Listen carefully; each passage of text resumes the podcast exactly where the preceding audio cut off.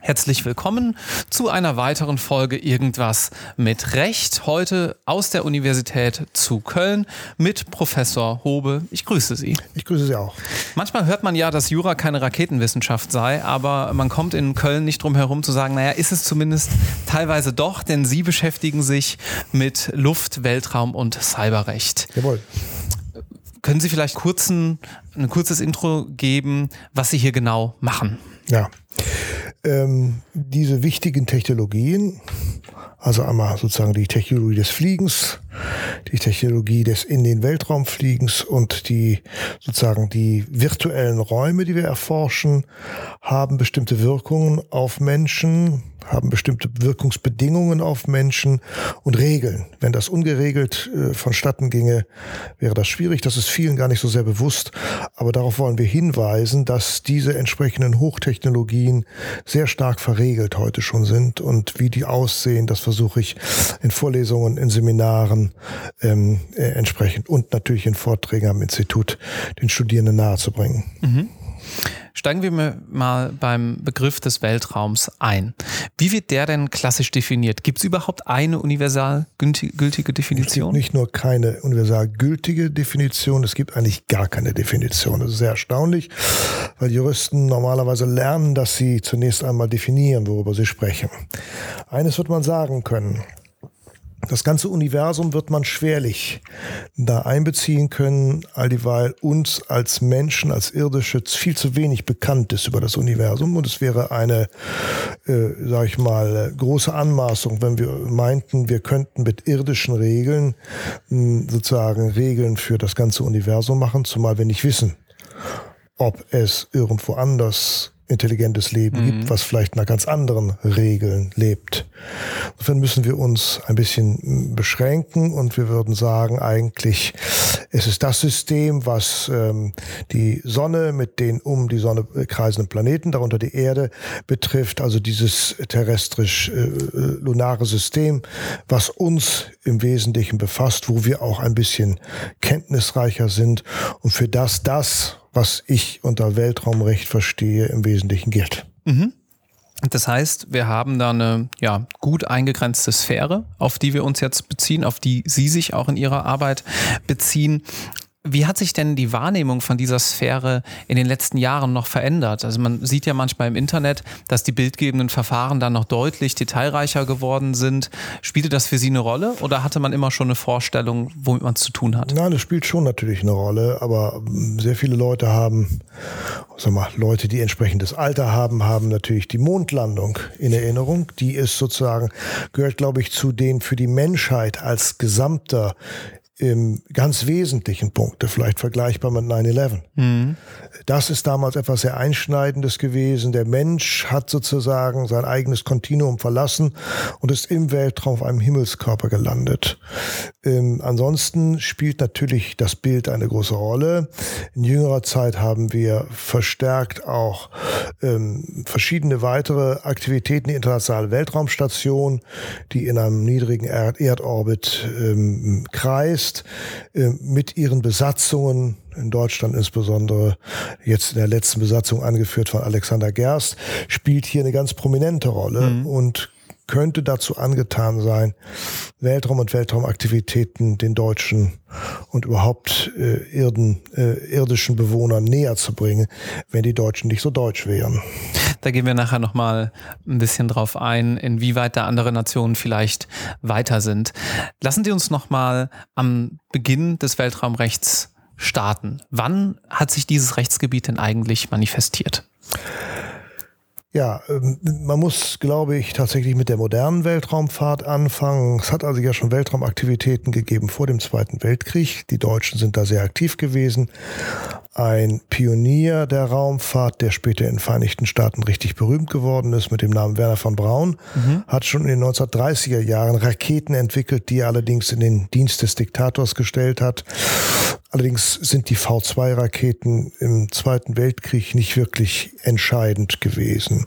Nach dem Krieg hat es dann das, den bekannten Kalten Krieg zwischen den USA und den Vereinigten Staaten von Amerika gegeben. Und da spielt dann das Jahr 1957, der 4. Oktober 1957, eine entscheidende Rolle, als es den Russen, als es der Sowjetunion gelingt, ähm, einen Erdtrabanten, den Satelliten Sputnik, in den Weltraum zu schicken. Dessen Beep Beep ist für die Amerikaner ein großer Schock gewesen, weil für sie damit klar wurde, dass die Sowjetunion über die Möglichkeiten verfügte, über ähm, Interkontinentalraketen durch den Weltraum ähm, auch ähm, sozusagen ähm, Atomsprengköpfe mhm zwischen Kontinenten zu bewegen.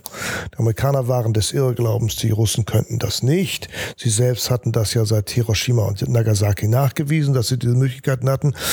Und insofern steht der ganze Beginn der Weltraumfahrt Klammer auf, und eigentlich bis heute, Klammer zu, unter dem von wenigen gerne ausgesprochenen großen äh, Vorzeichen der militärischen Nutzung. Mhm. Keiner spricht drüber. Alle wichtigen Nationen der Erde, alle wichtigen Weltraumnationen, als da heute sind ähm, Russland, äh, die Vereinigten Staaten von Amerika, China, Indien, ähm, die einige europäischen Staaten, Ausnahme Deutschland, haben entsprechende militärische Optionen. Bei Frankreich wird das auch immer sehr deutlich. Und insofern ist das der entscheidende erste Punkt. Das Recht kommt dann sozusagen, nachdem es den Sputnik-Schock für die Amerikaner gegeben hatte, relativ bald, indem man sich klar wird, dass die Supermächte das nicht alleine am grünen Tisch verhandeln wollen, sondern sich ein anderes Verhandlungsmedium suchen und hier für die Vereinten Nationen vorsehen. Mhm. Die Vereinten Nationen werden mit einem speziellen Ausschuss der Verhandlungsort und zehn Jahre nach dem Start von Sputnik 1 ist es dann so tatsächlich so weit, dass der erste große internationale Vertrag, der internationale Weltraumvertrag, ähm, entsprechend aufgelegt und gezeichnet wird und heute von knapp 110 Staaten auch ratifiziert ist.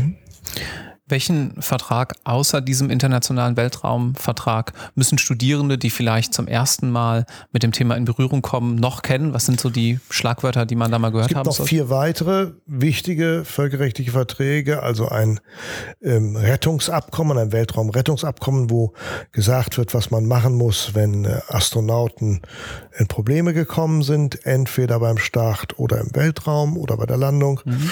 Dann ein Haftungsabkommen, wo drin steht, was eigentlich passiert passiert, wenn ein Weltraumobjekt auf die Erde fällt oder sonst im Weltraum oder an einem Flugzeug einen Schaden verursacht. Dann ein Registrierungsabkommen, wonach also Weltraumgegenstände jeweils zu registrieren sind, damit man weiß, wo sie sich rumtreiben, was mit ihnen passieren soll und schließlich ein Mondabkommen, wo etwas zur wirtschaftlichen Nutzung des Weltraums drin steht. Diese Verträge sind in der Zeit, in der relativ kurzen Zeit zwischen 1966 und 1979 verabschiedet worden, mhm. also in nur 13 Jahren. Danach ist es allerdings in jetzt 40 Jahren nicht mehr zu weiterer äh, entsprechender äh, Legislation gekommen. Es gibt nur noch unverbindliche Resolutionen der Generalversammlung, etwa zum äh, Direct Television Broadcasting, äh, zum, zur Fernerkundung und anderen Dingen. Interessant, dass sich das gerade ja dann auch mit der Forschung um die Mondlandung mehr oder weniger deckt. Ja, ganz richtig, ganz ähm, richtig.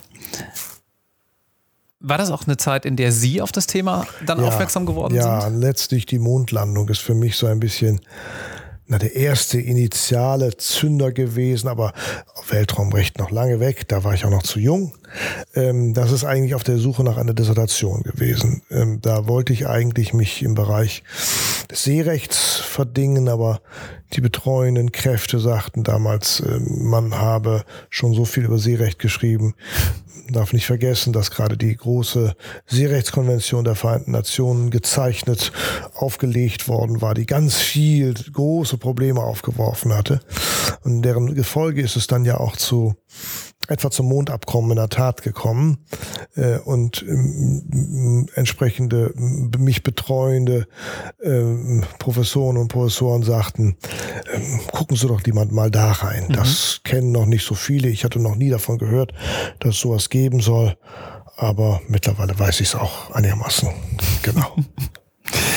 ja, so kann es gehen. Ähm Lassen Sie uns noch mal kurz auf den Punkt eingehen, dass wir damals, ich sag mal, eine, eine Knubbelung von Legislative hatten, die auch über den rein militärischen Nutzen hinausging, wo auch eine breite Bevölkerungsschicht wahrnahm, dass dort was stattfindet da drängt sich ja die Parallele zu heute auf, zu SpaceX und Sie haben es auch schon alle äh, angesprochen, Alexander Gerst auf der ISS. Erleben wir gerade sowas wie eine, ja, zivile Sichtbarkeit des Weltraumrechts? Ja, ganz deutlich. Mhm. Seit ungefähr zehn Jahren gibt es eine deutliche äh, Tendenz hin zu stärkerer privatwirtschaftlicher Nutzung, alleine auch, weil Weltraumaktivitäten so derartig viel Geld verschlingen. Ähm, wenn man sich allein die internationale Weltraumstation anguckt, ähm, deren einer Teil das europäische Columbus-Programm ist, welches zu einem kleineren Teil dann auch den Bundeshaushalt mhm. mit äh, belastet, dann wird einem klar, dass eben wegen dieser enormen Kosten ähm, die Politik zunehmend Schwierigkeiten hat, das entsprechend rechtfertigen zu können und man deshalb nach neuen Strategien sucht. Und da sind die Privaten sozusagen tatsächlich gekommen. Erstaunlich und richtig ist, dass das Weltraumrecht von 1967, also der schon ne, benannte Weltraumvertrag, die Möglichkeit privater Nutzung des Weltraums durchaus vorsieht. Das finde ich sehr enorm, dass man doch so weitsichtig war, mhm. vor 50 Jahren das eigentlich auch schon einzubeziehen im Artikel 6 des Weltraumvertrages. Hat sich diese dieser Trend und äh, dieses Medienecho bis zur Politik schon durchgeschlagen? Äh, sieht man da Änderungen oder Sie haben gerade angesprochen, da wird vielleicht zu wenig getan? Ja, ich bin ein bisschen unglücklich darüber, wie, ähm, also sicherlich in den Vereinigten Staaten, mhm. die natürlich aus sicherheitspolitischen Erwägungen da andere Prioritäten als etwa Deutschland setzt, sicherlich in Russland, wobei es da keinen so offenen Diskurs aus naheliegenden Gründen gibt, sicherlich in China, China ganz besonders stark, was sich auf eine deutliche Fokussierung der Weltraumpolitik stützt, dies als einen zentralen Bestandteil und Baustein der auswärtigen Politik macht. Und man sollte sich doch mal die Frage stellen, das habe ich neulich auch im Gespräch mit Politikern gesagt, warum machen das diese Staaten so sehr? Ist es nicht tatsächlich oder ist das so unvernünftig? Warum sollte das sicherlich nicht allein in Deutschland, aber in Europa nicht auch möglich sein? Ich bin schon sehr der Auffassung, ich rede gar nicht mal so sehr pro domo, dass wir gute Verbindungen etwa der Umweltpolitik, etwa der Entwicklungspolitik zum und natürlich der Technologiepolitik zur Weltraumfahrt haben könnten. Und dass wir durch verstärkten Einsatz von Privaten hier tatsächlich auch zu Kostenentlastungen kommen könnten und einen gewissen Enthusiasmus hervorrufen könnten, den es in Frankreich gibt für Weltraumaktivitäten, den es aber in Deutschland möglicherweise aus historischer Vorbelastung eben letztlich gibt, aber auch wahrscheinlich aus einer immer hier schon vorhandenen starken Skepsis gegenüber äh, technologischen Neuerungen. Sie haben in einem zuletzt erschienenen Interview mal gesagt, dass den Deutschen da vielleicht der nötige Mumm fehle und dass äh, die Chinesen dahingehend das Thema langfristig angelegt haben. Als ich das las in der Vorbereitung auf unser Gespräch heute, musste ich an das gestrige WM-Finale denken, wo die Franzosen ja letztlich die Früchte ernteten für ihre in den 70er und 80er Jahren entstandenen Trainingszentren, Leistungszentren im Fußballsport. Wie müsste so eine nachhaltige Politik und damit ja auch letztlich nachhaltige Gesetzgebung in diesem Bereich denn aussehen, zumindest in den Grundpfeilern? Was bräuchte es denn als Anstoß? Ja, zunächst mal bräuchte es einen vernünftigen sozusagen Kurs im Luft- und Weltraumrecht. Warum wird nur in Leiden, warum wird nur in Montreal so ein Kurs gemacht? Wir könnten das auch machen, aber es fehlt sozusagen ein bisschen an den Anschubsmöglichkeiten hier. Mhm. Dann sollten wir sozusagen tatsächlich mit Schulklassen stärker uns dieser Frage annehmen, Weltraum und Weltraumtechnologie positiv wahrzunehmen, indem man auch darstellen kann und zuvörderst darstellen sollte, was dort alles für die Menschheit erreicht werden kann, wenn diese Politik, wenn diese äh, Technologie wirklich genutzt wird. Ja, und drittens dann wird vielleicht die sozusagen der Ertrag, die Dividende in einigen Jahren die sein, dass eine neue Generation von politisch Verantwortlichen anders darüber denkt und dieses selbstverständliche einbezieht. Ich glaube aber auch, die Politik hat heute schon die Verantwortung, diese Zusammenhänge zu sehen, die mal ganz ehrlich gesagt nicht so wahnsinnig schwer zu sehen sind. Mhm. Ich kann das immer gar nicht fassen, warum man so, warum das ein so schwerer Schritt sein soll, zu denken, dass Wettervorhersage, dass Erntevorhersage für Entwicklungsländer, das passiert ja heute schon, aber eben nur in geringem Umfang, dass Umweltvorhersagen über Umweltzerstörungen, äh, dass auch sozusagen eine vernünftig betriebene, ein vernünftig betriebenes Management, ich meine damit nicht unbedingt Zurückdrängung, Management des Flüchtlingsandrangs, alles etwas ist, was auch sinnvoll mit Weltraumtechnologie gemacht werden kann. Mhm. Wo sich also tatsächlich sehr viel deutlicher zeigt, dass wir diese moderne Technologie in den Dienst der Zivilisation stellen sollten, um auch die Zivilisation entwicklungsmäßig voranzubringen. Wenn sich dieses einmal ein mehr rumsprechen würde, würde es vielleicht tatsächlich ähm, sozusagen zu, äh, weggehen von diesem veralteten Bild, na ja, da sind so ein paar Raketen und die machen so ein paar Versuche. Ich verstehe sowieso nicht, was sie da untersuchen wollen. Lass sie das mal machen, aber kosten darf es uns jedenfalls nichts. Ähm, das ist, glaube ich, tatsächlich eine Bringschuld der Politik, hier diese Zusammenhänge deutlicher zu machen.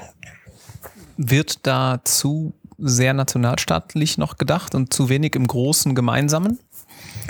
Na, von den großen Weltraummächten, den drei führenden äh, USA, Russland und äh, China, sicher die sind letztlich, wenn man es so sieht, auch nicht auf eine wirkliche Zusammenarbeit angewiesen. Mhm. Die Weltraumstation wird ja so von den äh, Vereinigten Staaten dominiert und die jetzige Politik macht sowieso ähm, Zusammenarbeit in jedem Bereich zu einem Glücksspiel, dass man das nicht unbedingt sozusagen erwarten kann. Aber die kleineren Staaten haben, da ist Europa in der Tat vorbildlich, sehr früh angefangen, schon wissend um die äh, finanzielle Begrenztheit der Ressourcen, hier intensiv in der Europäischen Weltraumagentur zusammenzuarbeiten. Das sind heute 22 kooperierende Staaten mhm.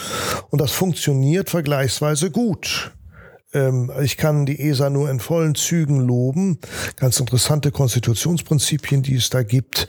Eine moderne internationale Organisation, für deren Erhalt ich mich sehr stark mache, weil sie, glaube ich, sehr gut gezeigt hat, dass man etwa auch die Hochtechnologie Standorte in Deutschland, Bremen, Oberpfaffenhofen zum Beispiel, am besten dann erhalten kann, wenn man sozusagen hier entsprechende äh, Forschung und Technologie ähm, anträgert und entsprechend mit Anreizen ausstattet. Sie haben sich zuletzt in Ihrem Institut dahingehend umbenannt, dass nunmehr auch das Cyberrecht im Namen vorkommt. Wir erinnern uns, Luftfahrtrecht oder Luftrecht, Weltraumrecht und nunmehr das Cyberrecht. Das mag auf den einen oder anderen Beobachter oder auch den einen oder anderen Studierenden, die ein oder andere Studierende erstmal komisch wirken, weil die Zusammenhänge vielleicht nicht ganz klar sind. Könnten Sie die bitte nochmal erläutern? Sehr gerne. Ich kann vielleicht nochmal kurz sagen, dass mein Institut wurde 1925 gegründet, allerdings nicht in Köln, sondern in Königsberg, mhm. was damals zu Deutschland und Ostpreußen gehörte, heute ähm, zu Russland gehört und Kaliningrad heißt, ist dann später sozusagen immer weiter westwärts gezogen, über Leipzig nach Berlin und schlussendlich nach dem Krieg dann an der Universität zu Köln durch Alex Meyer, meinen Vorvorgänger, wieder begründet worden. Unter Meyer war es dann in den späten 50er Jahren, nachdem das Weltraumzeitalter angebrochen war, dass man dieses auch zum Forschungsbereich gemacht hat, mit einer kleinen weiteren Umbenennung unter meinem unmittelbaren Vorgänger Karl-Heinz Böckstiegel, schließlich dann in Institut für Luft- und Weltraumrecht. Wir haben uns jetzt gesagt, vor ganz relativ kürzerer Zeit, nachdem wir das schon zum Motto unseres 90. Geburtstages 2015 gemacht hatten, wir müssen die Erforschung der neuesten Technologie tatsächlich auf unsere Fahnen schreiben. Denn es ergeben sich interessante neue Probleme, nicht nur der Abwehr von Cyberangriffen, das ist ja bekannt. Cyberspace ist ein virtueller Raum.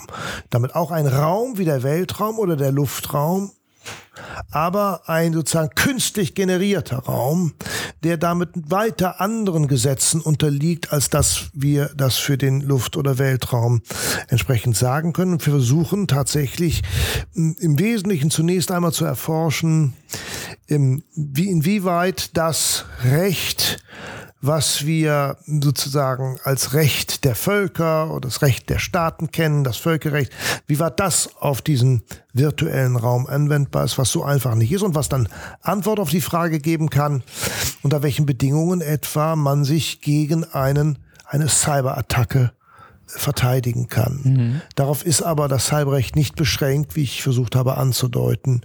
Wichtige Fragen auch der Ver Verantwortlichkeit für einen Cyberangriff sind, stehen auf dem Spiel. Wenn etwa Wladimir Putin sagt, er wisse gar nicht, von wem eigentlich eine Attacke etwa auf Bundestagsserver gekommen ist. Er wisse gar nichts dazu für viele Sicherheitsexperten aber klar ist, es muss aus der Richtung kommen und er sich dahingehend einlässt, das sei jedenfalls kein hoheitlicher Angriff gewesen, kein hoheitlich befohlener Angriff, dann wird man das ihm zunächst einmal sozusagen so abnehmen müssen, solange man ihm das Gegenteil nicht beweisen kann. Aber dann stellt sich umso stärker die Frage, wie komme ich denn dann bei den ungef un klarerweise stattgefunden habenden Angriffen jetzt auf eine mögliche Zurechnung. Ja, Im Völkerrecht gibt es dafür die Konzeption der Staatenverantwortlichkeit, aber gelten diese Regeln der Zurechnung? Das sind so Fragen, die wir jetzt in der, zu, in der allernächsten Zeit und die ich auch, über die ich auch Dissertationen ausgegangen habe, die wir hier erforschen wollen wenn ich Studierender oder Studierende bin und habe vielleicht gerade mein Hauptstudium fertig und beschäftige mich mit der Frage, naja gut, also mich interessiert Technologie, ähm, wie würden Sie das denn dann zum Beispiel zum IT- und Medienrecht abgrenzen? Also mein Institut ist im Wesentlichen auch aufgrund meiner Forschungsinteressen und Schwerpunkte auf den zwischenstaatlichen, den völkerrechtlichen Bereich orientiert. Weniger, aber allerdings äh, ganz auszuschließen ist das auch nicht, weil es dazugehört, auf das sozusagen, was ähm, sich mit Verträgen, mit zivilrechtlichen Konstruktionen mhm. beschäftigt und was man vielleicht als das Recht der Digitalisierung, der, auch der urheberrechtsrelevanten Problematik benennen könnte. Wir wollen also diesen äh, tatsächlich den international öffentlich-rechtlichen Bereich hier ähm, im Wesentlichen weiter erforschen. Wenn ich das interessant finde und da gerne einsteigen möchte, was kann ich denn dann an der Universität zu Köln machen? In dem Feld? Sie können interessante Vorlesungen hören, die wir regelmäßig als Blog anbieten. Das hat sich als sehr nachgefragtes Konzept erwiesen. Drei Tage im Blog auf Englisch. Mhm. Also zweiter Punkt, das gilt heute auch und ich finde es auch sehr gut, zumal wir häufig auch Hörerinnen und Hörer außerhalb der Landesgrenzen Deutschlands haben, ähm, äh, finden diese Vorlesungen statt mit der Möglichkeit, eine Klausur zu machen. Ich bin jetzt am Überlegen dabei, ob ich spezifisch noch eine Vorlesung im Cyberrecht anbieten soll, aber das ist noch nicht ganz so weit. Muss erstmal mich von verschiedenen Forschungsdingen jetzt entlasten, um darüber jetzt ernsthaft nochmal nachzudenken. Und dann gibt's Seminarmöglichkeiten in diesem Bereich. So, es gibt Exkursionsmöglichkeiten. In Köln-Bonn haben wir eine hervorragende Gegend vom Flughafen über die Europäische Weltraum Atomagentur, über die Europäische Luftsicherungsagentur, tausenderlei Dinge, die man hier in diesem dieser Hochtechnologieregion machen kann. Ein Moodcourt gibt es sogar auch in dem Bereich, Moodcourt, oder? ich vergaß. Es gibt einen luftrechtlichen Moodcourt, wo wir jetzt letztes Jahr auch erfolgreich äh, abgeschnitten haben, den Leiden Sarin Moodcourt, der das nächste Jahr in Indien ausgespielt wird. Und es gibt einen weltraumrechtlichen Moodcourt, den Manfred Lachs Moodcourt, wo es eine deutsche Vorausscheidung und dann eine Endrunde gibt, äh, irgendwo in Europa. Das steht noch nicht fest wo. An wen müsste man sich da wenden? Immer ähm, an das Institut, an, äh, indem man an das Sekretariat, zum Beispiel sekretariat-hobe.uniköln.de schreibt oder einfach hier anruft 0221 470 2337. Das äh, kam wie aus der Pistole geschossen. Das hatten wir so auch noch nicht. Aber schön, dann äh, wissen die Studierenden auf jeden Fall dahingehend Bescheid. Ich würde ja. mich freuen. Und was wir da immer gut finden, sind ähm, aufgeweckte junge Studierende, die hier auch gerne als studentische Hilfskräfte anfangen mhm. können und an Projekten mitarbeiten. Da gibt es mehr als genug. Wir machen drei Projekte, die sich mit etwa Weltraummüll beschäftigen, ein großes Vertragskommentarsprojekt ähm, und ähnliches und eine, die sich mit militärischer Raumfahrt beschäftigt. Ähm, da werden auch immer gute, junge, interessierte Kräfte gesucht. Mhm. Zum Abschluss habe ich mir heute mal eine etwas andere Frage überlegt. Und zwar dient dieser Podcast ja auch dazu, bei den Studierenden neue Sachen aufzuzeigen und vielleicht auch Input zu liefern, mal die richtige Frage zu stellen. Wenn Sie eine Frage an einen Juristen oder eine Juristin frei hätten und die würde wahrheitsgemäß beantwortet, wen würden Sie fragen und was würden Sie fragen? Ich würde etwa den Gesetzgeber fragen. Ich würde aber auch Juraprofessoren fragen. Ich würde andere fragen. Ich würde ihnen die Frage stellen, was ist für sie Gerechtigkeit? Ich weiß, mir hat man diese Frage gestellt, da hatte ich gerade mit dem Jurastudium angefangen. Und derjenige selbst war Professor und äh, sagte mir, Sie werden voraussichtlich Ihr ganzes juristisches Leben an der Beantwortung dieser Frage äh, damit beschäftigt sein. Und ich muss sagen, hat mir sehr geholfen. Ich denke immer wieder über diese Frage nach. Mhm. Und es gibt immer auch unterschiedliche Auffassungen, dass Zoom quique tribure, also jedem das Seine zuteilen, gehört sicherlich dazu. Wenn Sie sich mal selbst fragen, es, es kommt einem sehr leicht über die Lippen, etwas ungerecht zu finden. Umso schwieriger ist es mal zu definieren, was wäre denn eine gerechte Lösung? Gibt es so etwas wie eine, in Anführungszeichen, objektive Gerechtigkeit oder ist das alles ein subjektiv empfundenes Gefühl von Gerechtigkeit? Das finde ich etwas, was Juristinnen und Juristen sich, Jurastudierende vor allem, immer wieder stellen sollten als Frage. Denn äh, mein ganz entschiedenes Plädoyer geht dahin, dass wir dabei uns selbst ans Porte P packend als diejenigen, die juristische Ausbildung machen, kritische, aber auch verantwortungsbewusste Juristinnen und Juristen erziehen sollen, die eben am Gerechtigkeitspostulat im Wesentlichen juristische Ausbildung mitmachen und davon eine lebendige Vorstellung mitnehmen, wenn sie in die berufliche Praxis in einem so verantwortungsvollen Bereich gehen. Vielen Dank, dass Sie sich dann den Fragen hier heute gestellt haben und ähm, sich die Zeit genommen haben. Herzlichen Dank, es war ein Vergnügen.